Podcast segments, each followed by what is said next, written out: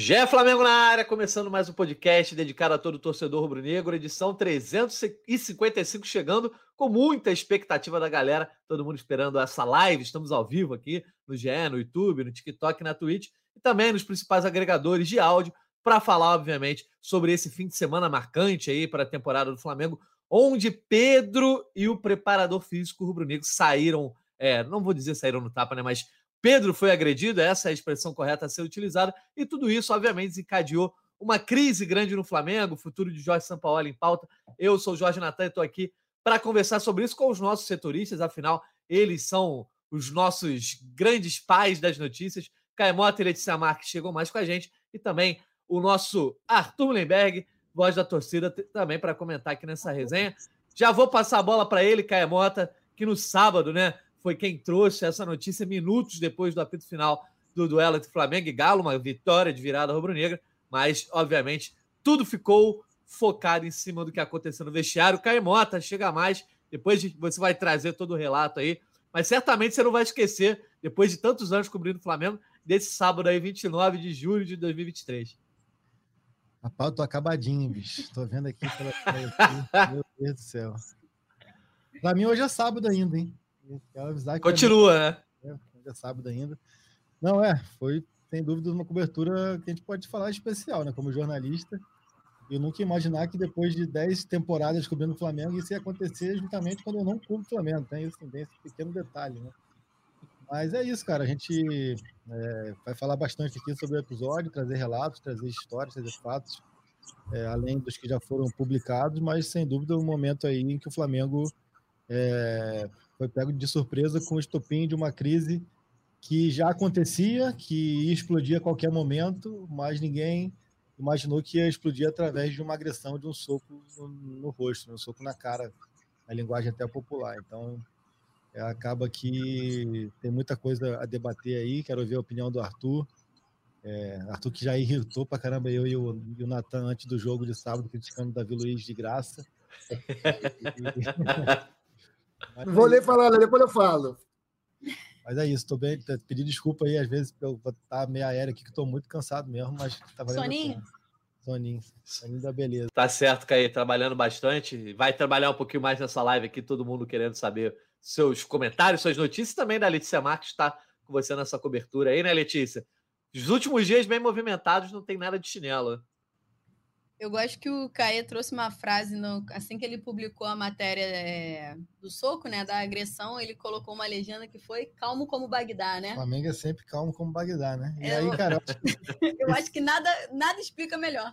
Esse é o episódio mais perfeito porque é uma frase que eu aprendi lá em 2008, quando eu cheguei para cobrir o Flamengo ali com o Peixoto, com o Jani, o Mansur, que estava no troca até no sábado. Só que geralmente o Bagdá rubro-negro era no caos mesmo, né? Hoje em dia o Bagdá, o clube se dá o luxo de, de viver Bagdá após uma vitória de virada em quatro minutos com dois gols na reta final da partida contra o Galo fora de casa, né? Então assim, isso, uma semana de oitavas de Libertadores, emblemático, né? depois de ganhar do Grêmio fora de casa, uma derrota em 21 jogos, assim, eu acho que essa frase define muito bem o que, que aconteceu. Desculpa, gente, desbarrei aqui. Acho que essa frase define muito bem o que aconteceu. Então, quando eu li o que o Caio postou, eu falei, cara, eu acho que nada explica melhor o que está acontecendo. E como se falou, foi um dia de muito trabalho, principalmente para ele. Eu acho que parabéns pela cobertura que ele fez. Assim, caiu a minha folga no domingo, né? Caiu a minha folga. Tá reclamando ainda, Caio? Pô. Bicho, Fred Gomes não mandou nem um emoji. Assim, nem, um, nem um... Pelo amor de Deus, tá em Nárnia. Que time do Fred Gomes para tirar férias aí. Mas vamos lá, o Arthur Lemberg, quero te ouvir também essa introdução para a gente passar a bola para o Caê. Você certamente viu o jogo de casa e logo depois surge aí essa notícia. Como é que você acompanhou os últimos dias do noticiário rubro-negro? Galera, um beijo aí para Lelê, Caê, para você, Natan, galera que está ouvindo. É, olha, primeira coisa, eu gravei meu videozinho pós-jogo, né, que eu boto depois do jogo. Ele durou exatamente cinco minutos. Porque assim que eu terminei de gravar, eu comecei a ver o, o programa. E aparece lá o Caê, nosso colega Caê Mota, acaba de publicar uma nota, acabando com a noite, ou começando uma nova noite, né? Porque aí foram, pô. Cara, eu sei o seguinte: hoje é segunda-feira e o Flamengo ainda não me deixou trabalhar. Primeira atividade laboral que eu estou conseguindo cumprir é agora, gravar o um podcast com vocês às quatro da tarde. Porque, pô, o dia inteiro tem notícia e desdobramentos de um caso bizarro, típico do Flamengo, né? Que, pô, Flamengo, cara, é isso. O habitat natural dele é a crise. E até acho que é por isso que a gente está conseguindo ultrapassar essas fases de mata-mata, estar tá em segundo no brasileiro, ainda sem apresentar uma boa performance. Vamos destacar isso. O Flamengo está chegando, seja pela inércia, pelo peso gravitacional, peso da camisa, porque os outros são ruins. O Flamengo está no paro em tudo, mesmo tendo problemas de relacionamento que estavam ali chocados, né, fermentando, que estouraram agora com esse soco na, no vestiário da Independência. Mas é o Flamengo, o Flamengo é isso. Então, tô, tô confiante, apesar de tudo, estou confiante que vamos ter um grande jogo na quinta-feira, exatamente por causa dessas coisas. E agora quero ouvir com ele, Lê, que tem aí as novidades. Quem mais está é. preocupado, além do Rubro Negro, é o Olímpia. Isso aí é a única certeza. Exatamente. Um jornalista de lá me mandou mensagem perguntando como estava a situação do Flamengo aqui. E por conta da, do episódio, né, do preparador físico, enfim, São Paulo continuou no cargo. Falei, caraca, os caras estão de olho aqui realmente no meio do caos. O Flamengo nem parou para pensar no jogo do Olímpia, praticamente, porque pois é hoje, a gente vai tratar como é que foi a representação também. Né? E ainda tem a janela, porque, porque no meio disso tudo tem uma janela ainda de transferência. O Flamengo ainda tenta a contratação do Wendel também. Então, assim, dia pouco movimentado, né? Semana muito calma por aqui. É, essa janela né, acabou ficando em terceiro, quarto plano. Só para trazer aqui, o nosso Fred Gomes é um dos nossos ouvintes hoje, está acompanhando a gente ao vivo, já comentou aqui no chat dizendo: tô de férias, mas mandei merecidos elogios no grupo de trabalho. Contigo posso tirar férias em paz, certamente falando aí para o Caê que está cobrindo o Fred Gomes nesse momento. Depois eu trago alguns comentários aqui para a gente poder ir direto ao ponto, né, Caê Mota? É, o Flamengo venceu de virado o Atlético Mineiro no sábado, vocês já, já comentaram, né? Gol de falta da Rascaeta, Wesley garantida a virada, e aparentemente tudo tranquilo no mundo rubro-negro na semana de preparação para esse jogo contra o Olímpia até que às 11h30 da noite de sábado sobe no GE, as... assinado por Caemota. Preparador físico de São Paulo dá um soco no rosto de Pedro após vitória do Flamengo sobre o Galo. E a partir dali, meu amigo, efeito dominó, São Paulo é, na Berlinda, Pedro indo para a delegacia, jogadores comentando nas redes sociais, notas oficiais do preparador, do São Paulo, do Pedro, enfim, muita coisa para a gente falar. Quero saber, Caemota, quais foram os bastidores dessa apuração, como é que você recebeu essa notícia, botando no ar minutos depois. É uma notícia que inicialmente você até duvida, né? Não, cara, não é possível que foi isso. Conta um pouquinho pra gente desse bastidor. Então, estava aqui na redação também, é, achando que ia, que ia dormir cedo, tinha marcado de tomar gelado com os amigos meus de campus aí. Ia no jogo do Botafogo com eles para beber, para ficar de boa, trocar uma ideia. Tudo caiu, obviamente, né? É, cara, recebi uma ligação às 23h25 é, relatando o episódio, a, a, matéria de 23 e 30, né, que você falou. Então, nesses cinco minutos aí, eu ainda consegui falar com, com mais duas pessoas para dar aquele double e triple check, que é uma informação, como você bem falou, assim, é, por mais que a fonte fosse boa, tem que sempre ter toda a precaução, porque é, é uma, uma, informação muito agressiva, digamos assim. Só não é mais agressiva que o, que o Pablo Fernandes, né? É, e aí, cara, assim, a partir do momento que estava confirmado já por, por, pontas distintas e tal, é, joguei no ar e aí ficou esse acompanhamento dos desdobramentos, assim, a gente conseguiu ficar, ficar bem em, em cima do lance e acompanhou a noite inteira é, todo o processo de, de ida para a delegacia, até deixar aqui o registro do trabalho excelente do nosso amigo Guilherme Plazueiro também, que permitiu que a gente pudesse, mesmo à distância, fazer esse acompanhamento é, ao vivo ali, então a gente tem que é, valorizar também o nosso amigo Fred Ribeiro do GE lá de Minas também, que, que deu um baita suporte. É, a partir dali também o um momento que é, era importante esperar que o Flamengo chegasse ao Rio de Janeiro para tentar falar com mais tranquilidade com as pessoas, né?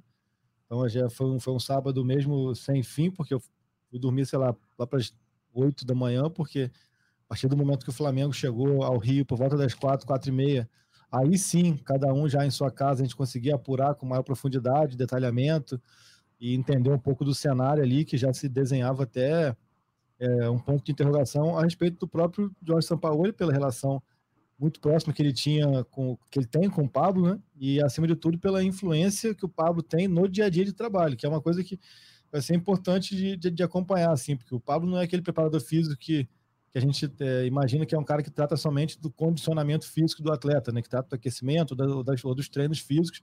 Ele tem muita influência no dia a dia do São Paulo, até na parte mesmo estratégica, tática, enfim, da, das tomadas de, de decisão. Relatos de que ele era mesmo, por mais contraditório que seja essa informação, que ele era a parte até um pouco mais afetuosa da comissão técnica diante de um Jorge São Paulo que é extremamente fechado, né?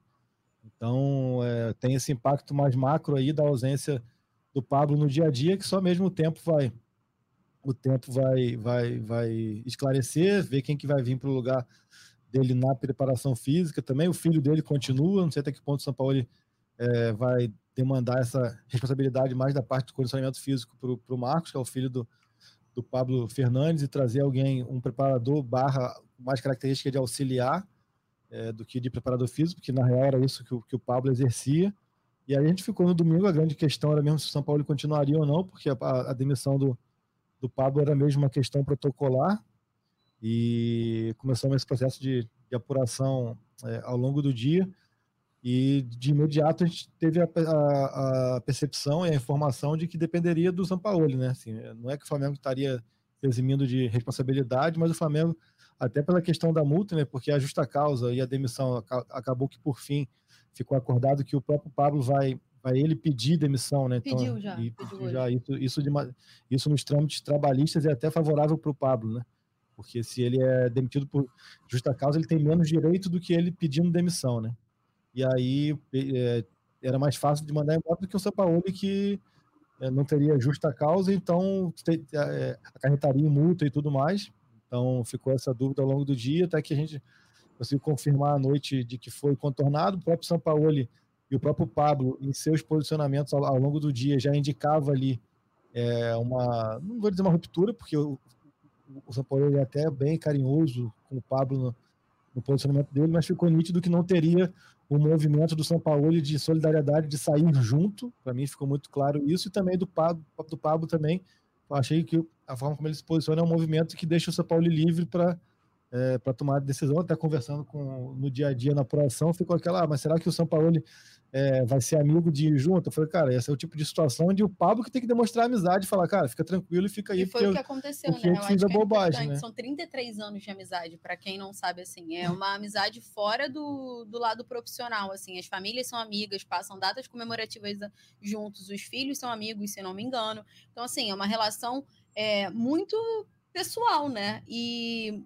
a gente viu, né, várias vezes alguns comentários querendo que o Sampaoli tivesse um posicionamento mais duro em relação ao Pablo publicamente e algo que não aconteceu, né? A nota dele é quase que ele fica no muro ali numa situação, mas muito pela amizade. Assim, tive, teve uma conversa é, entre eles e nessa conversa, claro, o São Paulo repudiou totalmente a atitude, ele repudiou totalmente a atitude hoje na conversa que rolou com o elenco também. Eu acho que não é essa questão. O São Paulo não ficou é, do lado do Pablo, se em algum momento alguém pensou isso, isso não aconteceu. E o Pablo, ele se. Eu acho que o Caio usa uma frase que é muito correta, assim. O Pablo prova a amizade. E ele, é, o termo que ele usa na conversa com o Sampaoli é que ele assume toda a culpa, até porque a culpa é toda dele, de fato, né? Quem teve a atitude errada totalmente foi ele.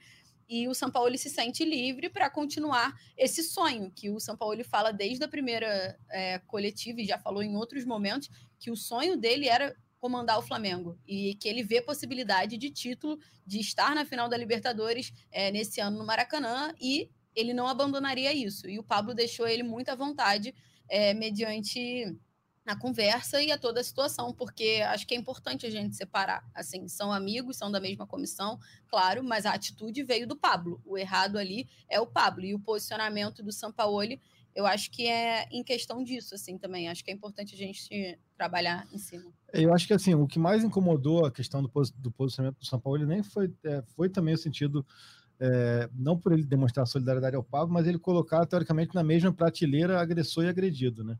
E nesse, e, e, nesse sentido aí, realmente, eu acho que, até pelo comportamento que o São Paulo não teve, e aí já avançando no, na ordem cronológica, comportamento que o São Paulo não teve com o Pedro, que é o que foi o que é, resultou na ausência do Pedro hoje. A gente pode debater se o Pedro é, é, tem, tem, tem motivos ou não para isso, mas ele o sentimento dele a gente tem que respeitar, né? Quando ele fala de covardia psicológica, quando ele fala de tudo isso, a gente tem que. É, aquela história do agressor, né? A gente, do, do, do agredido, de que se sente é, assediado, né? Então, assim, é, quando o Sampaoli passa, pelo, passa pela agressão, como eu falei, se eu recebi às 23 e 25 no mínimo foi às 23 e 20 ali, a, a agressão. É, quando ele passa por isso, ele faz a corrente de, de, de pós-jogo, ele comenta da partida, ele reza, ele vem embora para o Rio de Janeiro, ele passa o domingo inteiro, ele vira a noite, amanhece a segunda, e ele não faz nenhum tipo de, de contato com, com, com o Pedro, seja WhatsApp, seja ligação, seja mandar uma figurinha do WhatsApp que seja para o Pedro, ele ele está no mínimo se contradizendo para quem diz na nota oficial dele que ele perdeu a noite pensando em como solucionar esse problema, assim, como que você quer solucionar o problema sem fazer um mínimo de contato com o agredido? Então, assim, é, são algumas contradições em posicionamentos que a gente precisa, precisa trazer para cá e deixar que, que cada, cada um do nosso internauta, do, do torcedor do Flamengo, tenha a sua avaliação. Nosso papel aqui não é fazer juízo de valor, mas é, é algo que a minha percepção é, é relevante essa informação. São Paulo aí já está já, quase 48 horas e ele não teve qualquer tipo de ação no sentido de procurar o Pedro para nada. Então, e, e, no posicionamento dele também, ele, ele, ele posta é, divergências, enfim, ele algum sinônimo de divergência, cujas razões existem. Então, assim, ele escancara que há um problema e, na percepção dele, há razão para esses problemas. Então, assim, eu acho que o Flamengo vai ter que ter muito cuidado e muita assertividade na forma onde ele, como ele vai se comunicar perante o microfone, porque o, o Sampaoli e o Pedro é, se comunicaram em redes sociais. Como que o Sampaoli, como que o Pedro, como que o Marcos Braz, como que o Bruno Spindel, o Landim, se for o caso, vão se posicionar diante dos microfones. E eu tô, tô, tô curioso para saber isso. A gente sabe que o Sampaoli é quem vai falar na semana, porque na quinta-feira ele vai dar coletiva após o jogo, uma coletiva onde certamente a última pergunta vai ser sobre o jogo, muitas coisas para serem respondidas. Mas é isso, cara. Assim, tem, tem muitas pontas ainda, ainda desamarradas, e isso vai além do Pedro não treinar, que é assim uma atitude de indisciplina, isso aqui é, acho que é inegável, indiscutível. Eu vou abrir então para o Arthur comentar e já fazer alguma pergunta para o Caê, para a Letícia. Tem muita coisa no, no, nos comentários aqui. A galera, ah, dá detalhes aí de como foi o Caê é, e a Letícia já publicaram algumas. Luciano Tomazelli para dizer que foi, foi eu que deu soco no Pedro. Tá é o quê? Ele está falando aqui que é a imprensa que está criando crise, papo furado. Eu combinei com o Pablo, falei, cara, tem que dar um soco no Pedro que está muito quieto o fim de semana. E aí. É, eu dois dias assim, sem dormir? Entendeu? Pô, o, o Tomazelli foi fera. E, pô, descobriu a história, cara. Vacilão. Ah, cara, inclusive eu queria aproveitar esse, esse parênteses para dar os parabéns para o Caê pelo furo, pela cobertura, para a Letícia junto, obviamente, citando o Caê porque ele apurou e ele foi o primeiro a dar aí no, em todo o Brasil.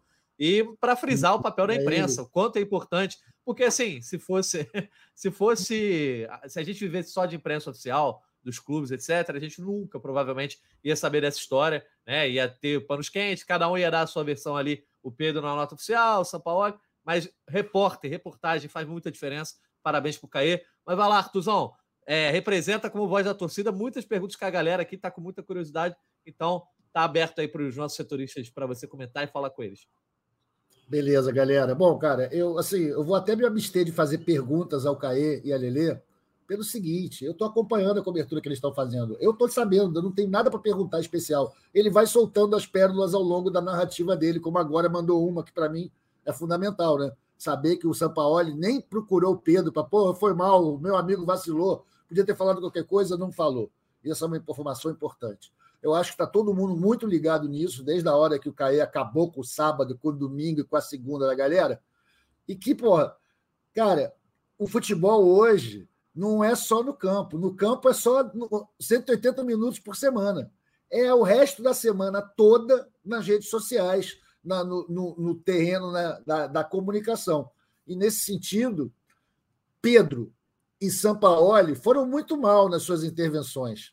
O Pedro, para mim, provocando uma crise já no vestiário, quando mandou aquele aquele tweet lá, ou sei lá, Instagram, dizendo que sofria pressão psicológica e tal misturando alhos com bugalhos, minutagem, quando ele era, naquele momento, uma vítima inatacável. Se ele se mantivesse naquela posição, ele poderia estar faltando treino até quinta-feira, irmão, que ele ia jogar. Sacou? Então, acho que ele se colocou numa posição muito fragilizada. Ele não precisava disso. Atravessou a rua para pisar a casca de banana que estava lá do outro lado. Aí hoje não vai no treino, segundo em disciplina. Porra, muito vacilo. O Sampaoli, na nota dele, chutou a bola para cima, né?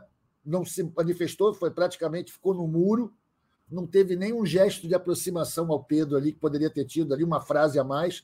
Se via nitidamente ali que tinha um, um acompanhamento profissional, mas que ele que não quis se posicionar. E até o Pablo também mandou uma é notinha. Ou seja, a gente está trabalhando, vendo futebol em campo e tal, mas com muito tempo a mais para discutir comunicação social.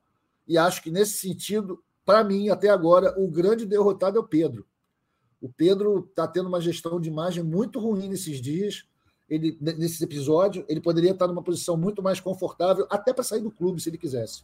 Mas do jeito que está tendo, está sendo tocado isso, eu estou vendo aqui pelas redes sociais que essa imagem de mimado, do cara que não aceita banco, o que de uma certa maneira é antiprofissional, isso aí está grudando nele. Isso é péssimo, até para a carreira dele fora do Flamengo, se é que vai ser assim. Né? Então, eu vejo como que a coisa da comunicação é importante e, como o Caê estava falando, o clube está se resguardando para falar e eu que critico a diretoria o tempo todo, sou obrigado a elogiar, porque a, a, a diretoria do Flamengo está agindo com muita maturidade. Trabalhou para a crise diminuir, não para aumentar. Não fez nenhuma declaração que pudesse ferir suscetibilidades ou fragilizar posições jurídicas. Tem muito dinheiro envolvido, é, trabalhismo, eu não sei o quê. O Flamengo está mandando muito bem e a gente, ninguém morre porque o clube não soltou uma nota oficial, cara. Está todo mundo vivo aí.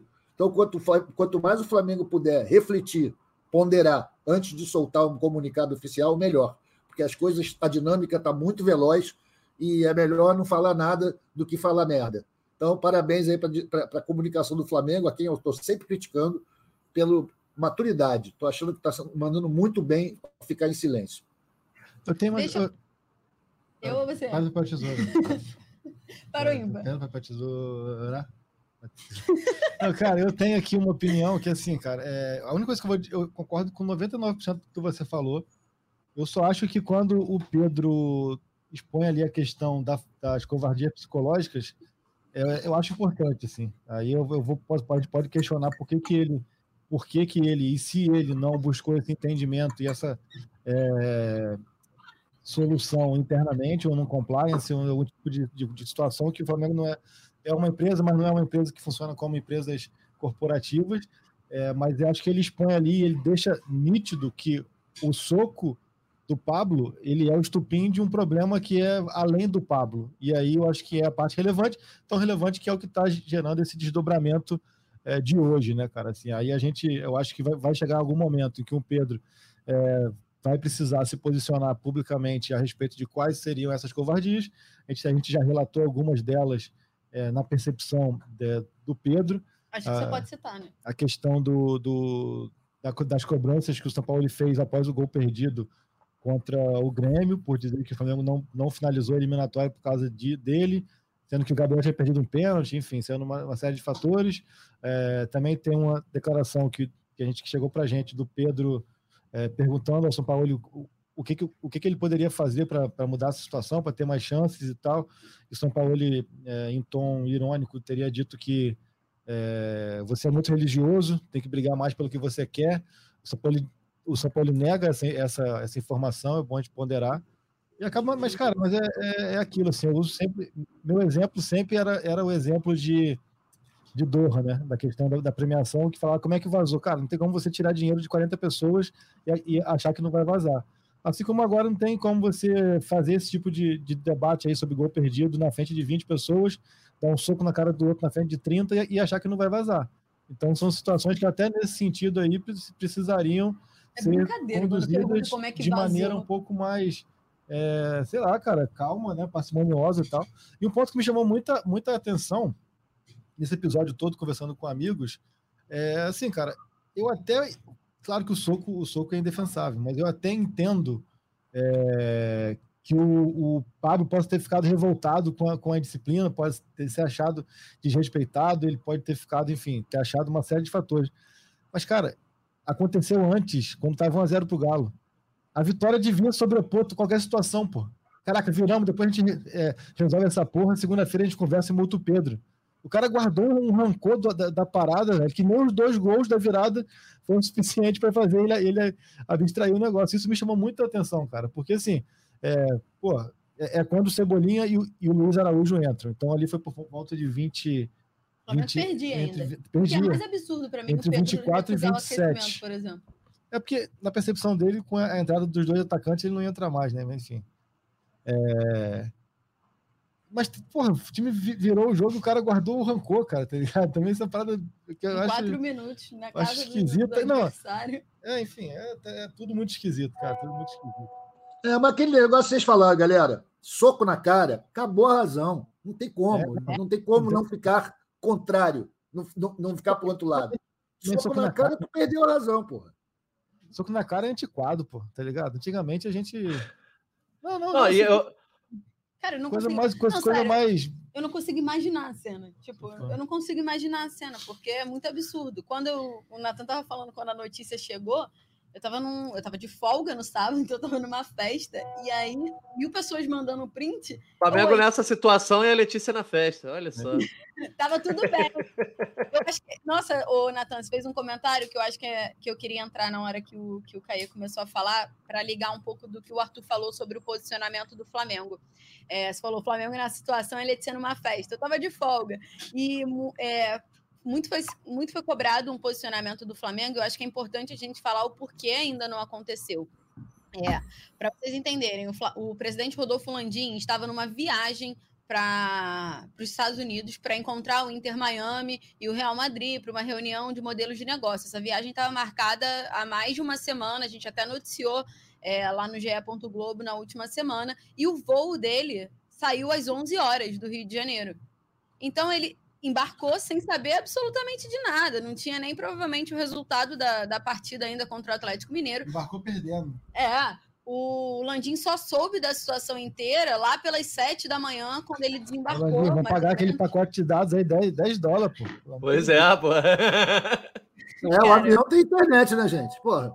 Aí ele só tomou consciência da situação lá na manhã de domingo. E eu acho que isso justifica muito nenhum posicionamento, até porque eu acho que o Flamengo se posicionar na, naquele momento em que o Pedro ainda estava na delegacia fazendo é, a queixa, fazendo o exame de corpo de delito, o Pablo ainda estava dando depoimento, é, o Thiago Maia, o zagueiro Pablo e o Everton Cebolinha ainda estavam dando o testemunho lá, enfim. Tudo se acabou lá pelas três e pouca, quatro horas da manhã, então não tinha nem como o Flamengo se posicionar naquele momento. E não se posicionaria enquanto não tivesse o aval do presidente, porque é assim que funciona o Flamengo. O Landim está ciente de todos os passos que são dados ali, seja pelo departamento de futebol ou pelo departamento de comunicação. Então era impossível que até domingo de manhã tivesse algum posicionamento do Flamengo. E aí, por que o posicionamento não ocorre durante o domingo? Muito também se perguntou, mas ali não tinha nenhuma definição, além da demissão do Pablo, que aconteceria em qualquer circunstância.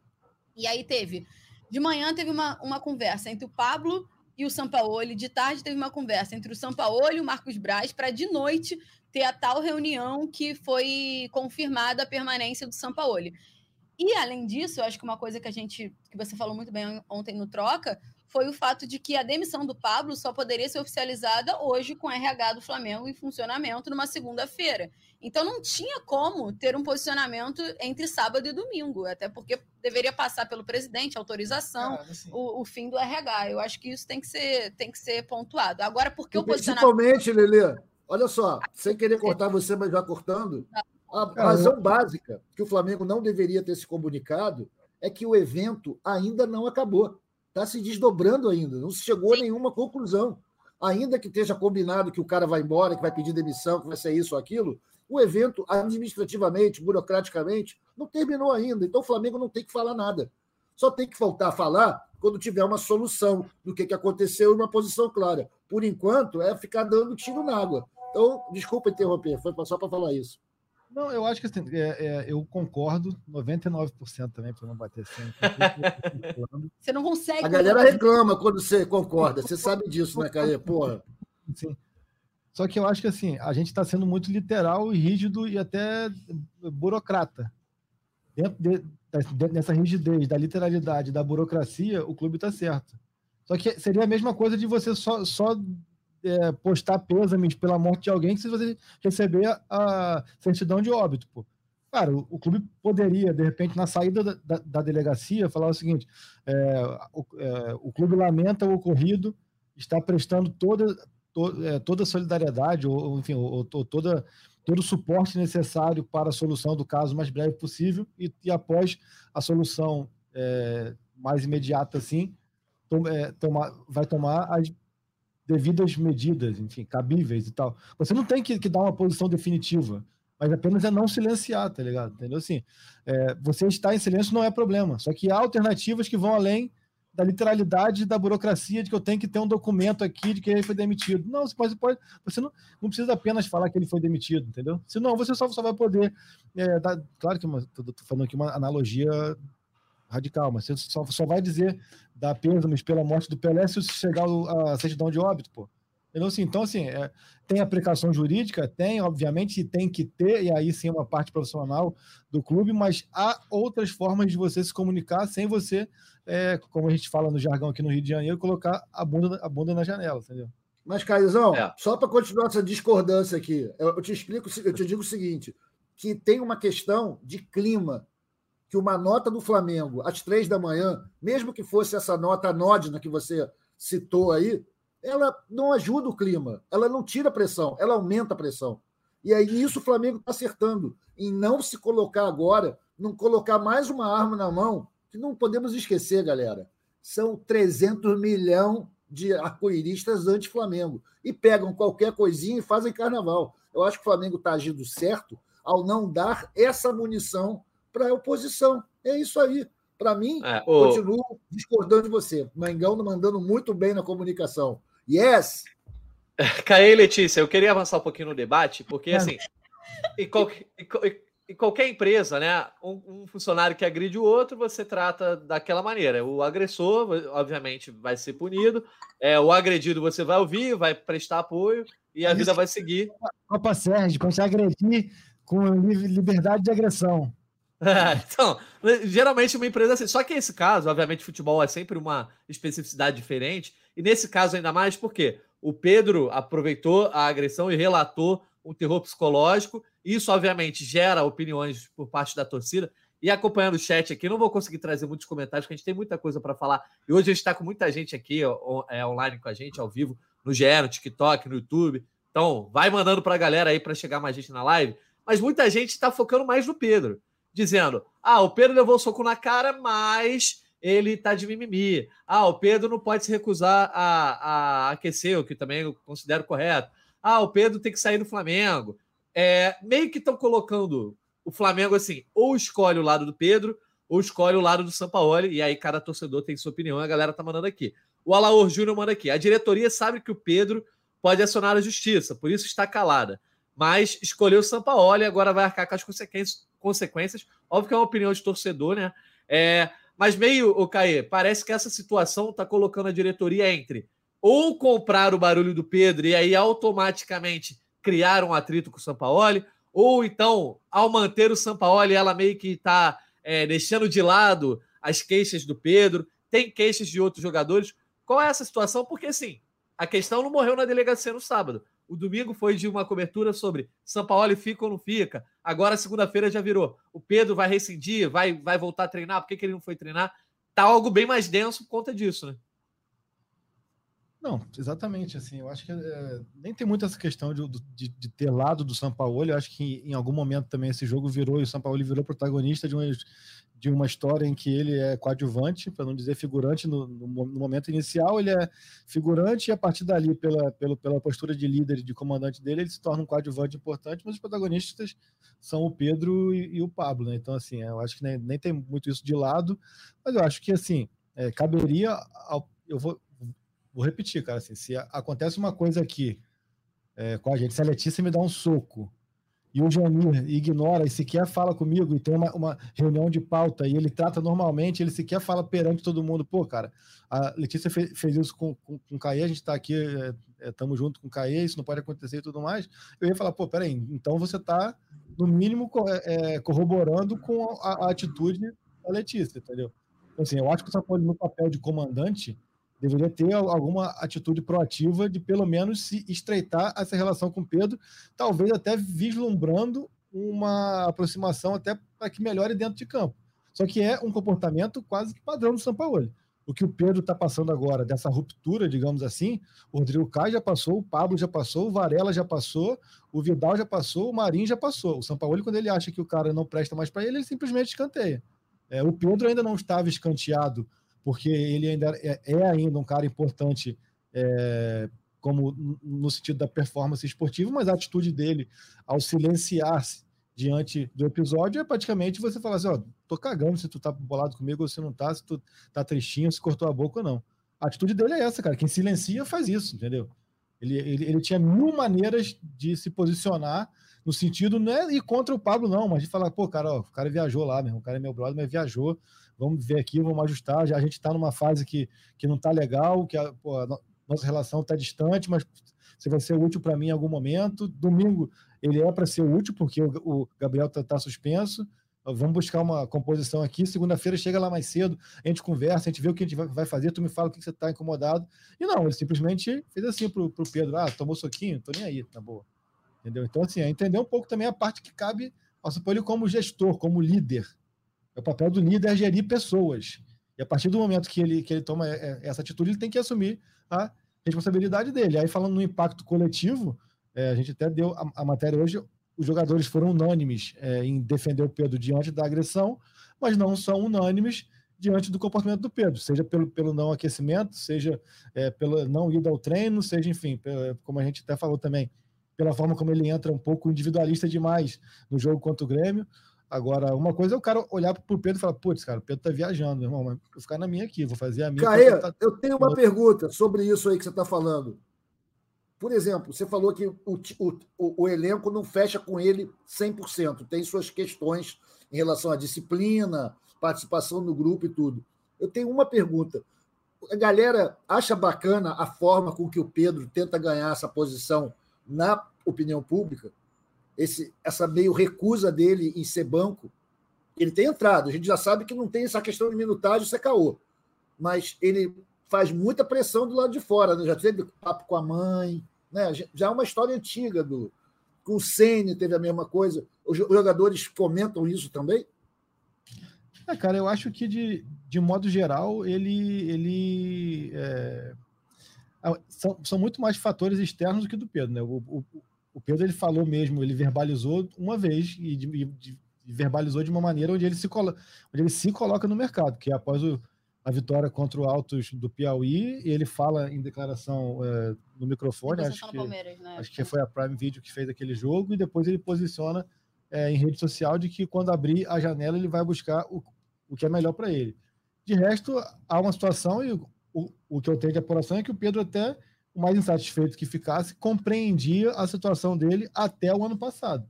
Ah, com, lá com o Senna, claro que ele, que ele ficava puto e assim, até aí é a parte que ele tem que entender o lado do cara.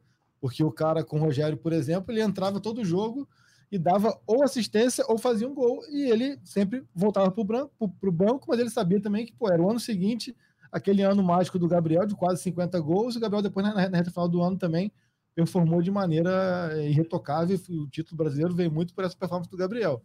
Agora, o Pedro, e eu, e eu entendo a percepção mental do Pedro, não estou falando que eu dou razão ou não, não dou razão, estou falando que eu entendo. Eu entendo o cara ter uma percepção de que, porra, cara, eu fui o artilheiro da última temporada, eu quebrei o recorde de, de gols do time numa Libertadores, eu fiz o gol na final da Copa do Brasil, eu fui o, o rei da América, eu fui para a Copa do Mundo, eu sou o artilheiro do time na temporada e nada disso vale, entendeu? Assim, estou falando que está certo ou está errado. Agora, a cabeça dele tem alguma lógica nesse raciocínio. Mas eu acho que assim, a postura dele precisa ser um pouco um pouco mais é, incisivo, como está sendo agora, para saber o que ele quer. Porque assim, também está claro que, que essa realidade dele é, não vai ser mudada nem na marra, nem na birra, nem na performance. Se, se ele entrar e fizer gol, a vaga é do Gabriel. Está nítido isso, está verbalizado pelo São Paulo é, por uma série de, de, de, questões. Então, se ele se ele está insatisfeito, busca um, um, um, entendimento com o clube, busca uma, uma alternativa de saída, que seja assim, entendeu? Agora, assim, né, eu acho que isso já, tipo, o Pedro é, briga na rua pra, pela vaga, eu acho que é muito mais a percepção externa, e ele verbalizou isso apenas uma vez. Mas, é, enfim, acho que eu... o, futuro, futuro, o futuro breve promete. Assim. Futuro a Deus pertence. Futuro breve é, ô Letícia, para te colocar no, no, papo aqui também, óbvio que o Caê pode trazer mais informações sobre isso. É, depois de que acontece essa agressão, o futuro do São Paulo é meio que colocado em xeque, até pela amizade dele, pela relação é, de parceria de trabalho com, com o preparador Pablo Fernandes, né? E o São Paulo acaba ficando uma reunião no último domingo. Então, para vocês trazerem um pouco mais de bastidor sobre isso, é, mais além do que isso, o César Lemos aqui faz uma questão que é importante. Quero muito saber se alguém tem informações sobre como é a relação dessa comissão técnica com os jogadores. Apesar dos bons resultados, o time é muito inconstante, sempre depende dos medalhões. Para o Sampaoli, de repente, é por ter ficado na Berlinda aí no último domingo, existe uma insatisfação, algum ruído entre ele e os jogadores? Como é que está nesse momento esse relacionamento? Bom, Natão, o que a gente ouviu, assim, é, desde, desde de manhã a gente trocou uma ideia e já imaginava-se que teria uma reunião, né? Porque eu acho que não teria como você começar o treinamento de hoje sem que tivesse uma conversa. E foi o que aconteceu antes de começar a atividade. É, o São Paulo se reuniu com todo o elenco lá no gramado, tiveram uma breve conversa que durou alguns minutos. É, o São Paulo reprovou, é, como eu falei, a atitude do, do preparador físico. É, o, o elenco novamente, como o Caê falou, reprovou totalmente, estava totalmente ao lado do Pedro nesse, nesse momento, e muito foi falado sobre estar unido nessa situação, porque o Flamengo tem três competições em disputa, tem uma oitava de Libertadores na quinta-feira, o Flamengo é o vice-líder do Campeonato Brasileiro, São Paulo reforçou que acredita muito que o elenco vai chegar até a final da Libertadores no Maracanã, ele falou isso em conversa, então teve é, esse papo, eu acho que é importante a gente falar sobre a confiança, o elenco conseguiu é, pelo que a gente ouviu, separar a situação, porque a atitude veio do Pablo, o Pablo foi punido e eles não, não viam por que o Sampaoli precisar sair, a não ser que o Sampaoli quisesse ou que o Sampaoli tivesse posicionado de forma enfática a favor do preparador físico. Como o Caio falou, o preparador físico era um cara é, fundamental no trabalho do Sampaoli, era o cara que dava é, boa parte dos treinamentos, inclusive não só a parte física, né? Era o cara que trabalhava com ele quase como um auxiliar, como o Caê falou. E agora muda toda essa logística. Eu ouvi muito bem sobre o Pablo, tanto que a atitude espantou alguns jogadores da situação, mas eu acho que tem sempre o outro lado, assim. É, a gente já debateu e eu até brinco com o Caê, porque eu acho que os gringos são muito diferentes no trato das pessoas, assim. E me parece que toda comissão técnica gringa, né, que, que chega aqui, vou falar pelo Flamengo, que é o clube que eu, que eu acompanho, né, nunca acompanhei outro clube, eu acho que, que eles têm essa distância das pessoas, assim. É, então, natural, o cara tá ali para trabalhar, ele não quer ser teu amigo, e é isso, é cobrança, é trabalho, e o clima é esse. Eu não interpreto isso como um clima ruim. Tem gente que vai interpretar isso como um clima ruim. Não quer dizer que o clima é super leve, porque o clima não é para ser amigo de todo mundo, não é para ser talvez nenhuma família, assim. É para todo mundo estar tá ali em prol de um objetivo, e eu acho que que eles simplesmente interpretam dessa forma a comissão de São Paulo. Então, de fato, há uma distância nesse, nessa relação, mas é o que eu falo. Isso não necessariamente é uma coisa ruim. Eu acho que é a forma como cada um lida é na sociedade, assim. Eu posso ter uma relação um pouco cubro o Flamengo com o Caê ano passado, não sei o que, eu posso ter uma relação super uou, boa com ele, eu posso ter uma relação super só profissional. Então eu acho que, que é diferente. Ele me odeia, gente. Vocês estão cara, assim, tem, Mas assim, eu um acho que é só história, isso, assim. Tem um ponto que... nessa história que assim, é, acho que não não deve ser problematizado e que acabou que nesse episódio pode ter até sido colaborativo, é de que não existe relação do São Paulo com ninguém no Flamengo. Paulo ele é um cara que ele não tem relação Preciso com ninguém. Preciso sair rapidinho. Tá. O São Paulo ele é um cara que ele não tem relação, digo, afetuosa, relação de. de é, é a, a, relação dele é extremamente 100% profissional, no sentido. O que me, o que me relataram ao longo de, do, do dia de ontem, conversando para tentar entender, até porque eu estou fora nesse né, ano, é, não estou mais tão, não tenho nem feito muita questão de estar tá tão presente no dia a dia para essas questões do baixo, dos bastidores, é de que isso, de que o São Paulo ele é um cara que a, a, a entrega dele no dia a dia é exclusivamente campo, tática e tudo bem. Se você não puder, não me dá nem bom dia, nem me dá bom dia, meu irmão, porque eu estou preocupado com isso aqui e eu vou entregar isso. Por isso que eu falei mais cedo que a, a, a relação com o Pablo era até a parte mais afetuosa nessa, nessa história, né? E o que surpreendeu até mais pela, pela, pela postura agressiva com o soco. Então, assim, como já não existia relação com o Sampaoli, porque o Sampaoli não dá abertura para isso, é da característica dele, isso aqui não é uma crítica, é uma, é uma constatação com base na apuração. É, então, beleza, cara, assim, o Sampaoli é só o campo mesmo, você vai ficar, então fica, vamos lá, vamos focar, vamos trabalhar para continuar é, com o dia a dia de trabalho.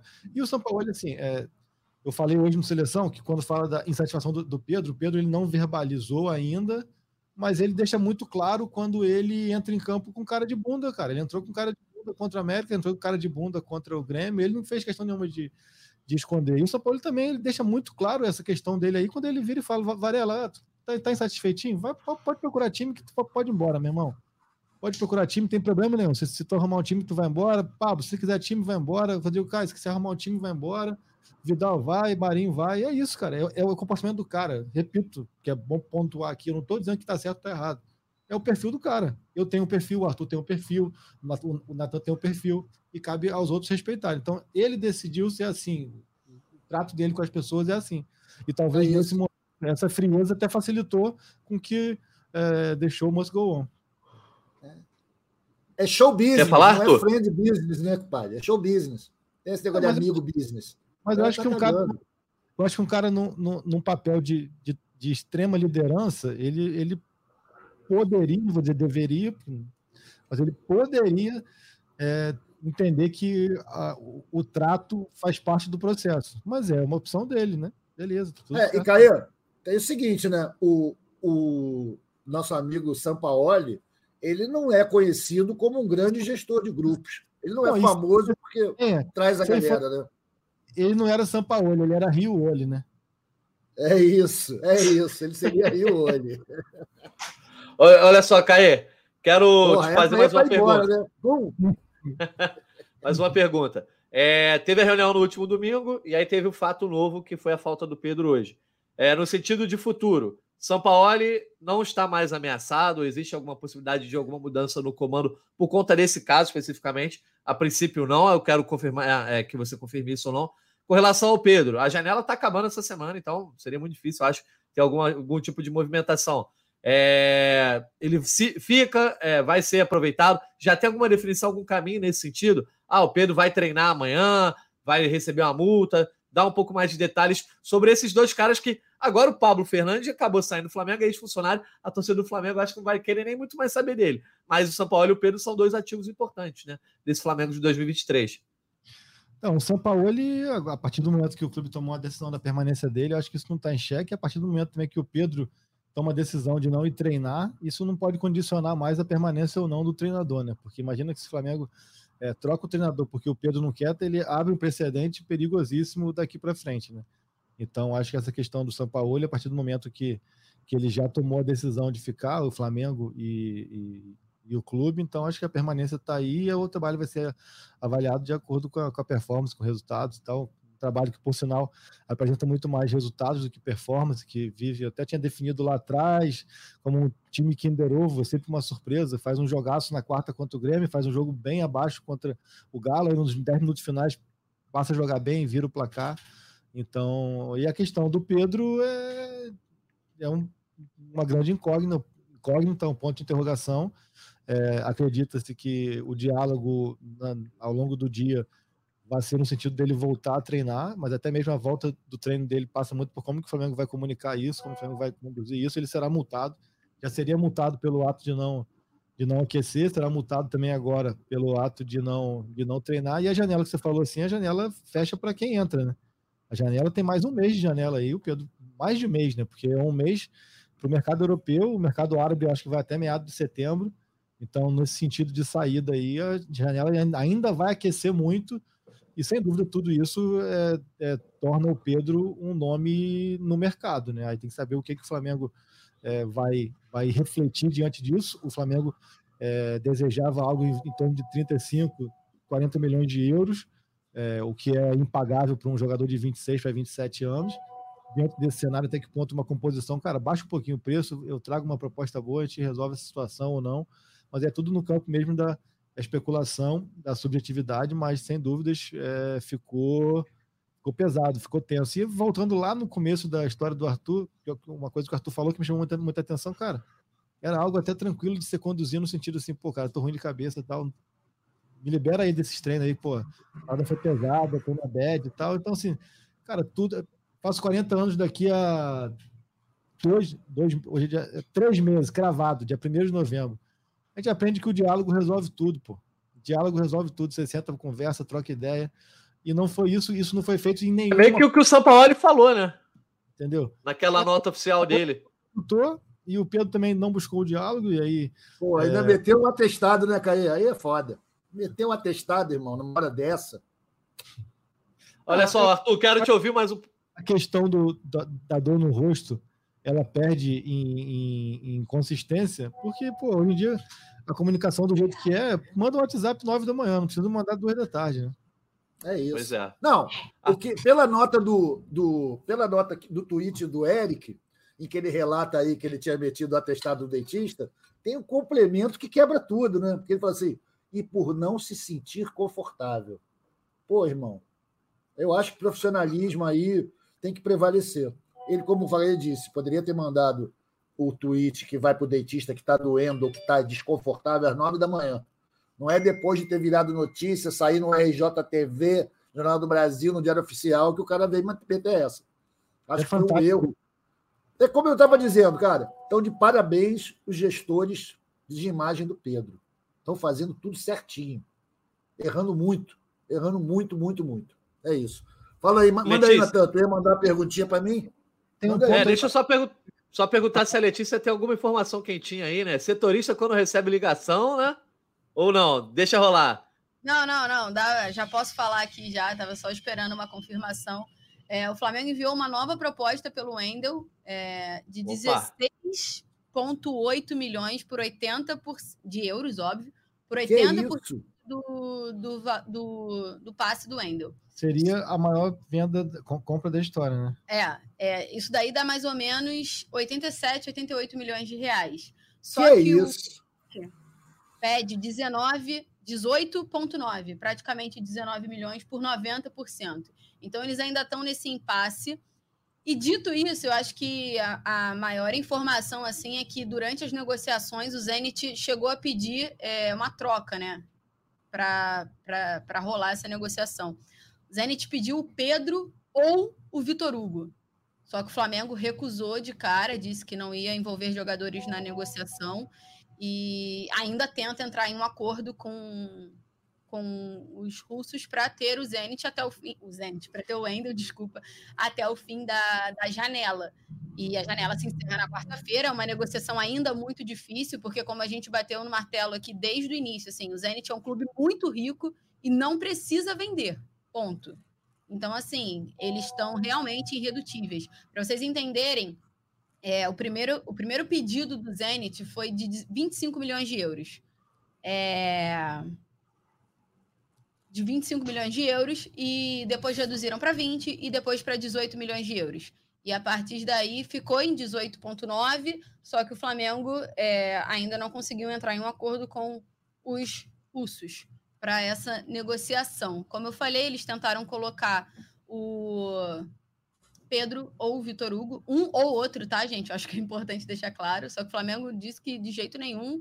E aí continuou a negociação e chegou uma proposta do Napoli para o Wendel hoje de 25 milhões de euros. Então, acredito que o Zenit vai querer vendê-lo ao Napoli, mas é, o que a gente conseguiu ouvir né, e apurar é que o desejo do, do Wendel é voltar para o futebol brasileiro e jogar no Flamengo. Acho que todo mundo acompanhou aí, vazou alguns prints dele recente falando que era o sonho dele jogar no Flamengo, enfim, antes até da é. janela abrir.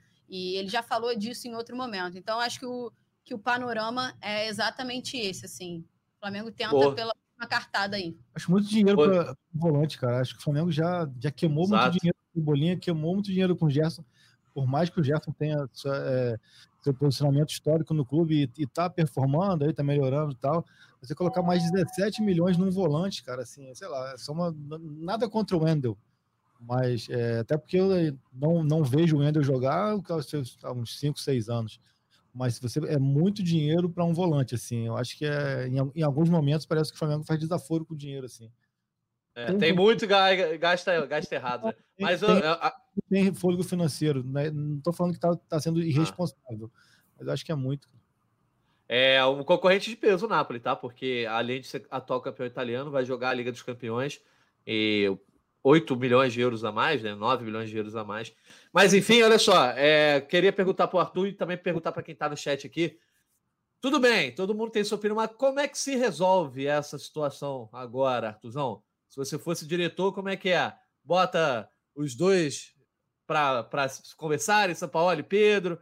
Ah, pune o Pedro e deixa por isso mesmo acha que é melhor, mais saudável, de repente, é, buscar uma negociação para o Pedro, é, ou então força só olha, ó, vamos lá, tem que usar o cara, o cara é um ativo importante para a gente, tem a idade boa, faz gols, porque, bem ou mal, envolve um cara que pode não ser titular, mas talvez dos reservas do Flamengo hoje, o Pedro seja o jogador mais relevante, ou da, daqueles que foi titular no ano passado, né?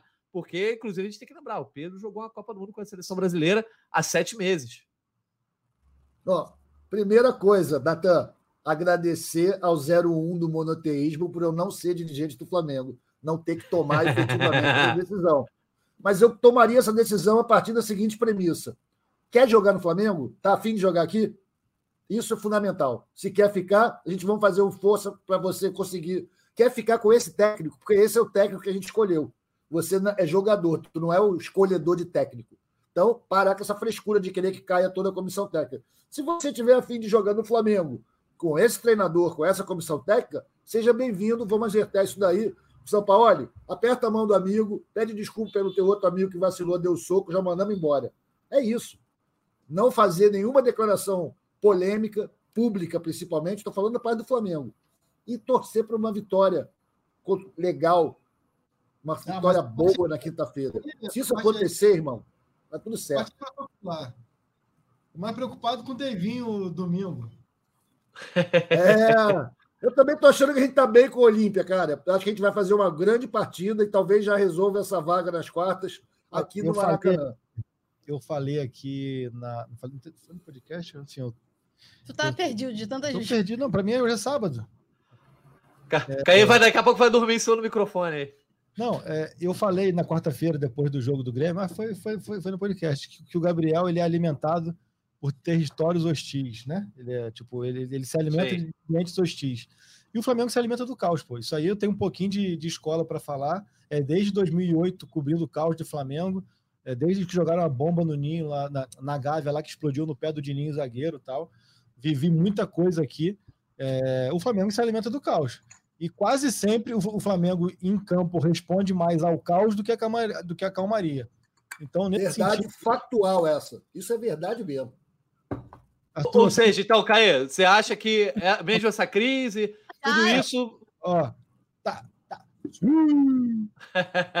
você acha que toda essa questão, toda essa crise é, vai acabar sendo apenas um ponto ali fora de campo? Dentro de campo, bem ou mal, o Flamengo, por mais que não, tenha, não esteja jogando bem, é uma derrota apenas em 21 jogos, né?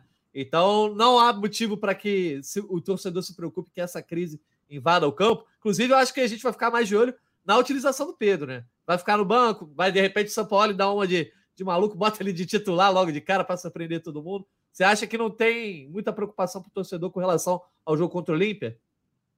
Eu acho que não, cara. Eu acho que, cara, eu acho que assim, eu, eu costumo falar também. É, esse elenco, o nível de profissionalismo dele é, é, é gigantesco, assim, de 2019 para cá, 2018 para cá, é, que foi quando eu acompanhei, passei a acompanhar mais de perto novamente, né, assim. É, o nível de profissionalismo dele, de exigência, é gigantesco, assim. Então, não acho que seja um elenco que leve para campo esse tipo de problema, assim. O que não quer dizer que não debata internamente. Não é um, um, um elenco subserviente, de maneira alguma. Mas ele entende, ele consegue separar as situações uma outra matéria de crise que a gente trouxe aqui, impactantíssima, foi a, do Qatar em 2019, e é uma das melhores atuações de um clube brasileiro contra um europeu na, na história aí moderna. Isso. Então, assim, é, é, o nível de, de, de, profissionalismo e de performance desse elenco independe desses problemas extracampo, e ele já deu mostras de que em muitos momentos de que estava tudo certo, tudo lindo, ele jogou mal, e em muitos momentos que estava tudo caótico, ele jogou muito bem. Então, assim, eu acho que é, é, é, essa correlação ela acaba sendo muito muito é, conveniente para justificar derrotas. Só que eu não acho que qualquer resultado que aconteça na, na quinta-feira tenha correlação com esse episódio. Ah, Letícia, quero te ouvir um pouquinho, que você está mais caladinha. É que eu estava subindo a nota do Wendel aqui para registrar logo também lá no GE. Globo, já está por lá para quem não leu, está lá completinha com todos os detalhes. E eu queria responder aqui um comentário saindo aí desse campo bola, assim, já que a gente entrou um pouquinho nesse mercado. É... Cara, a negociação dela Cruz e do Claudinho acabou, assim, morreu por enquanto, porque, de novo, a gente reforça. O River pediu o valor à vista, 16 milhões de dólares sendo pagos à vista. O Pix. Um e assim, isso é anormal. Eu não me lembro de uma última contratação. Acho que o Everton Ribeiro foi a última contratação paga à vista, de um valor alto, assim. É, eu até fiz uma pergunta no Twitter e, e a Nem galera. Nem o prato assim. que eu como lá na Travessa do Tamanho eu pago à vista mais. Então, é, é muito, muito improvável um, pagamento. ali que, pô, que eu pedia pro bem, meu irmão. Eu, aí o bem deixava. comia? Ah, não, o bem deixava, eu lambia o resto. Né? Falei, hoje eu vou. Só, só, peço pato quilos, arroz, feijão, batata frita e carne farofa. Então, e a do Claudinho é aquilo, assim. O Claudinho, de fato, era o nome mais difícil, porque o Zenit não queria vender. É, tanto que não respondeu oficialmente em nenhum momento a proposta do Flamengo, assim, tudo foi é, somente de forma verbal, né? É, não chegou a ser papel, é, porque justamente os russos não queriam vender o, o Claudinho. Ponto. Acho que é isso. Então, a negociação em andamento e que pode ter uma reviravolta tão logo é a do Wendel. Mas vai muito do que do que pode acontecer em relação aos russos, né? Porque a vontade do Wendel, pelo que a gente apurou, é voltar ao futebol brasileiro e a jogar no Flamengo. Ele tem essa prioridade em relação a jogar no Napoli. Mas o que, que o, os russos vão fazer? Porque a proposta do Napoli é bem maior do que a do Flamengo, mas acho que a vontade do jogador, claro, que entra na balança um pouco, né? Então é aguardar aí as próximas 24 horas, praticamente, né? Mandar aqui um abraço para meu amigo Rodrigo, hein, que tá lá acompanhando, mandou a foto aqui, ó. Acompanhando nós aqui.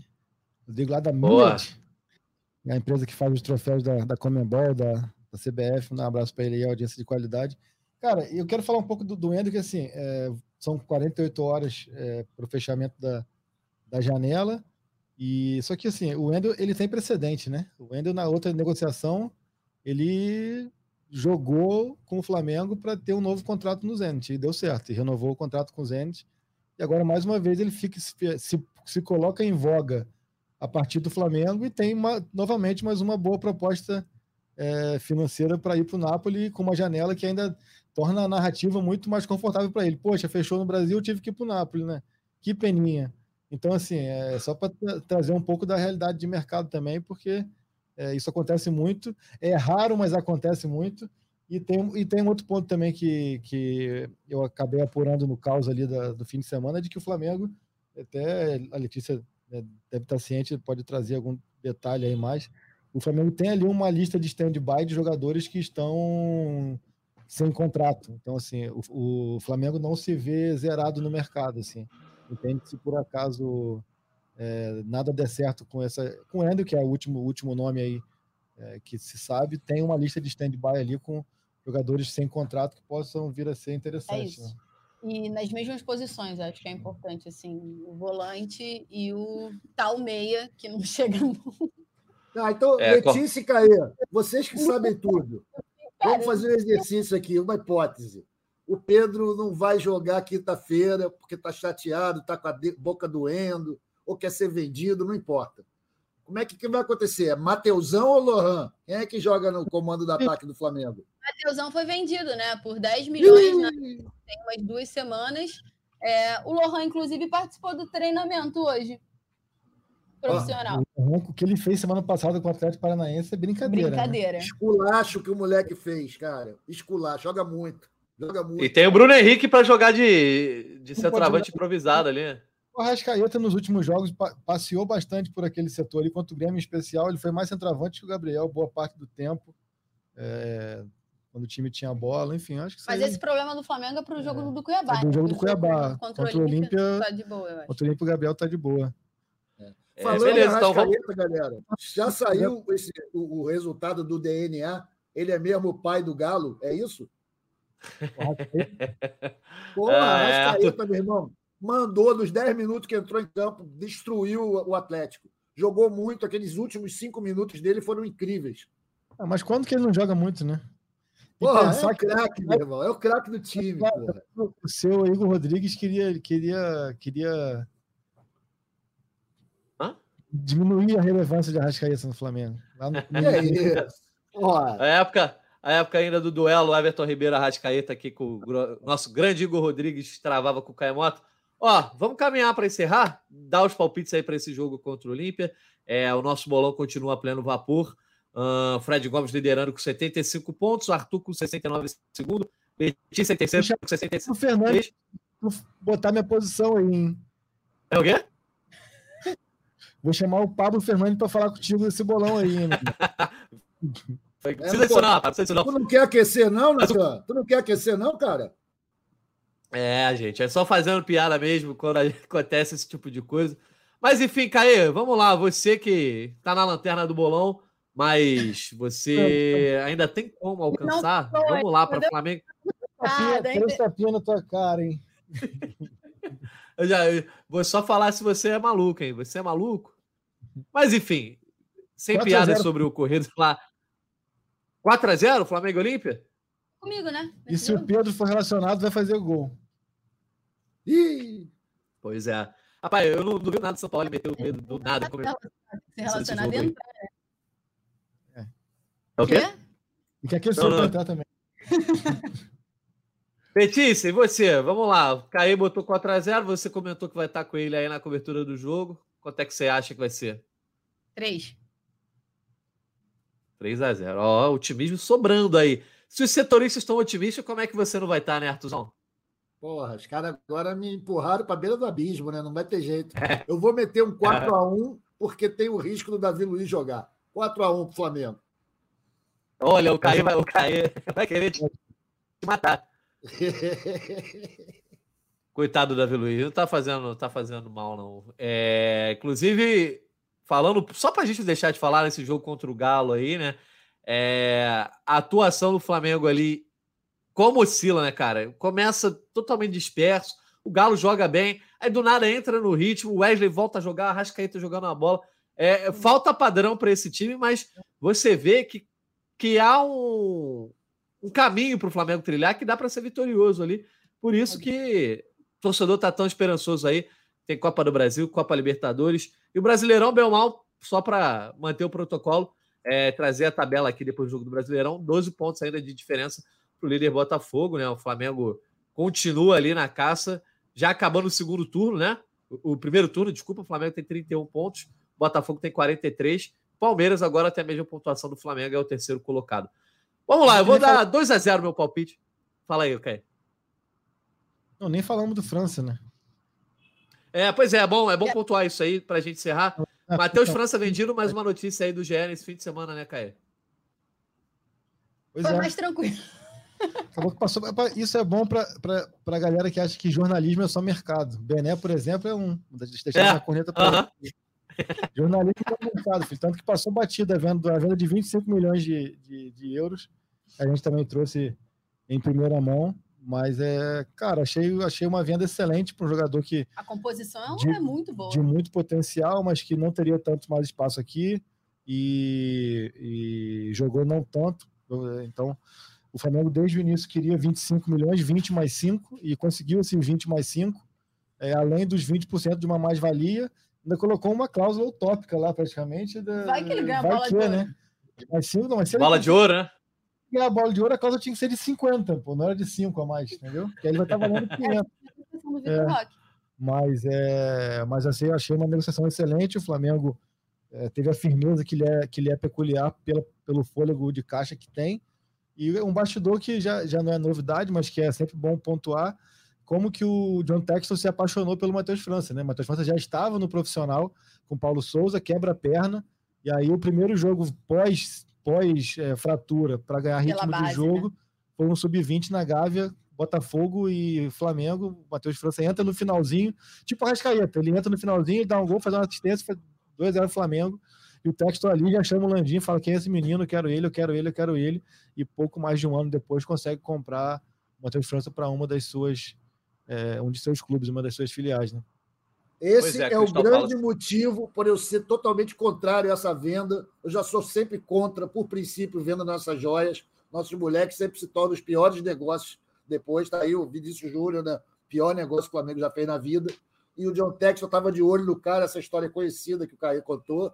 E, pô, cara, eu tenho até pena, porque eu fico assim, qualquer coisa que não dá certo lá na Europa, eu bato na madeira para que ele tenha muito sucesso na Europa, tá aí jogando no Botafogo para ninguém lá no Vazião. Uma pena. O Flamengo não deveria vender nada para esse grupo, essa safra do John Textor, ninguém. Porque vão acabar tudo no Botafogo aqui tentando jogar contra o Flamengo. Vendeu bem, vendeu bem, o Artuzão. Olha só. Então... Porra, eu tô pedindo 18 pelo Wendel. Como é que vendeu bem, brother? Um volante, velho, lá Rússia, que ninguém sabe quem é, vale 18? Que isso? Não. Tá maluco. Vendeu velho, mal. Vendeu mal. Ainda tem 25 anos, pô. Velho, velho, perto do Matheus França. Perto do Matheus França é velho. Olha só, Dá vamos então encerrar. Ação para sair certinho pro Flamengo dava pro, pro Crystal Palace depositar lá no Zenit. E aí vende o França, traz quem queria, porque assim, a gente tem que pontuar que o Flamengo mirou em três, em dois grandes nomes e depois foi no, no Wendel, né? Porque tinha o Dela Cruz, o Claudinho, e depois Dela surge Cruz, o nome do, do Wendel. Ludmilla. E começou. O, o Caê, pelo menos, agora ativou o modo musical, pelo menos não foi KLB o, o, tempo dele, ele já, ele já Passou o sono, passou o sono. Passou. Já, já tomou um... Tá no balaio, que é do Flamengo, chega junto, hein? Tomou um energético, olha só. Vamos encerrar aqui, a gente tem que encerrar aqui também, até para poder dar um descanso. Só para eu completar essa parte do, do, coisa, porque assim, o Flamengo contratou três nomes, né? Rossi, Luiz Araújo e o Alan, e essas três contratações, né? Duas foram pagas, porque o Rossi vem, vem livre, e chegaram a quase 100 milhões de movimentação no mercado, né? Eu acho que isso tem que ser pontuado, é que o Flamengo acabou fazendo essas negociações antes, então acaba passando batido, mas são três nomes para essa janela. É claro que os principais nomes não vieram, né? Mas, Levi, é o Rossi não conta na outra janela, não foi contratado na janela anterior? Não, é, volta para quando ele é inscrito, né, o, Arthur? Ah, entendi. E não quando negociado. Isso. É. Então, o, o Ross foi negociado lá na outra janela, né? Porque ele tinha já os seis meses para para serem para ser liberado e tal, enfim. E o Luiz Araújo e o Alan é mais no um pouco antes da abertura da janela, né? É, a janela se encerrando é bom pra... na Arábia, ganhar peso na Arábia. É bom frisar o que o Caê tinha comentado, né? A janela se encerra para escrever os jogadores aqui, mas continua aberta na, na Europa até dia 1 de setembro. Então... De setembro, né? E na Arábia é, até tem... de setembro, né? Sim. Isso, é. Na Arábia é um pouco mais, enfim. Vamos ficar de olho aí, alguns jogadores do Flamengo, como o Arthur falou. Não é só a questão de quem entra, mas também de quem sai. O negócio é. Cê... Olha aí. KLB! Ô, Caio, só não podemos ficar deixando tocar muito, não, senão o YouTube vai derrubar a gente aqui por causa de já direitos é, autorais. Vai mandar um flag aí na gente, já já vai dar pois é. Aí a gente vai perder, vai perder a nossa live aqui por causa do KLB. Se você cantar, pode. Vida isso, vai. Tá, liga o telefone aí, vai. Hoje, hoje, uma grandíssima audiência, uma das maiores audiências que a gente teve nos últimos tempos. Então, não vamos deixar essa audiência se perder por, por Caemota cantando KLB. Vamos encerrar, vamos para os destaques finais. Para quem chegou agora, depois pode voltar um pouquinho aí no YouTube, no GE, no, na, no TikTok, na Twitch. Uh, também chega lá nos principais aplicativos de áudio, pode nos ouvir. Caemota deu todo o bastidor de como foi essa apuração do Pedro. Letícia Marques também, junto nessa apuração, trazendo informação ao vivo sobre o Enio. O Flamengo vai aumentar a proposta aí. O Enio também tem proposta do Napoli. E o Artuzão falando a groselha e eu aqui tentando controlar um pouquinho esse hospício rubro-negro. Vamos para os nossos destaques finais. Arthur, vou começar com você então, meu amigo. Destaque final, lembrando que quinta-feira o Flamengo joga pelas oitavas de final da Copa Libertadores contra o Olímpia, 9 horas da noite. Então, voltando o mata-mata do atual campeão é, sul-americano aqui. Vamos lá, Artuzão, para o teu destaque final. Cara, meu destaque final é para é, a gente estar tá de volta ao nosso habitat natural, né, que é a crise, é onde o Flamengo cresce, é onde o Flamengo constrói sua história. Maravilha, o timing perfeito. Parabéns para o pai do Galo, o nosso amigo Arrascaeta, mais uma vez dando um show. E parabéns para o Wesley, moleque danado, maravilhoso, rasga-mãe, jogando muito, conquistando a posição dele com muito talento, com muita justiça. E um abraço para a Lelê, para o Caê, Natan, galera que está no backstage, quem está me ouvindo até agora. Vamos lá que na crise a gente sabe se mexer. Um abraço, valeu. Valeu, Artuzão. Um abraço para você. Letícia Marques, você que ainda segue aí no trabalho, né? Vai deixar o Caio Mota dar uma descansada um pouquinho. Vamos pro teu destaque final. Você vai fazer a gaveta. é... Discutiu da relação profissional em pleno, plena live. Entendeu? Não, meu destaque final é, pô, Vamos concentrar nesse jogo do Olímpia, porque eu só queria uns dias de paz, né, não, Caizinho? Essa semaninha aí podia ser um ah, pouco não, mais eu gosto desse Esse Depois... caos me alimenta. Não, mas dá pra, dá pra respirar um pouco. Hoje não precisa mais de nada, né? Amanhã é um outro dia, pô. Hoje sobra um. Foi muito curioso, assim, porque ontem a gente estava nessa, nessa espera da resposta da, da reunião, né, para a gente conseguir apurar como, ter, como seria é, a decisão final do Flamengo, né, se o São Paulo permaneceria do cargo. A gente já imaginava que sim, né? E aí eu e o Caê, a gente ficou assim, que horas vai acabar essa reunião? Que horas vai acabar essa reunião? E ele assim, ó, vai pela noite toda. Eu falei, pô, não, pode ser rapidinho. No final durou umas duas horas, a gente conseguiu apurar um pouco, logo depois pouco, assim que acabou. 10, é. é, um pouco antes das 10 e começou por volta das 8, então Aí a gente finalizou, achei que o dia hoje seria um pouco mais tranquilo. Claro que aquela nota de bastidor do Ninho já estava no nosso radar, porque seria um dia muito atípico até o Pedro não se apresentar. E aí tudo virou um caos de novo. Então foi um dia muito movimentado. Espero que amanhã seja um dia um pouco mais calmo, Natan. Esse é o meu destaque final e convidar a galera para acompanhar, né? Porque a gente está online 24 horas. Galera, muito obrigado pela audiência de todo mundo que acompanhou a gente ao vivo. Estivemos aqui é, com uma ótima audiência. Obrigado a quem esteve aqui pela primeira vez. Já está aqui sempre, hein? Toda semana tem GE Flamengo, sempre depois dos jogos, toda segunda-feira também. É, voltamos na sexta, agradecendo a Raquel Vieira, a Raquel Guarino também, que estava com a gente no backstage, ao Arthur Mullenberg, ao Caimota, a Letícia Marques e a você, ouvinte, que esteve conosco mais uma vez. Um abraço e até a próxima. Petkovic para falta, cobrança! Gol!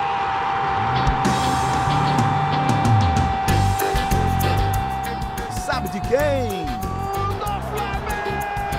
Do! Do rubro-negro, da nação, é o GE Flamengo.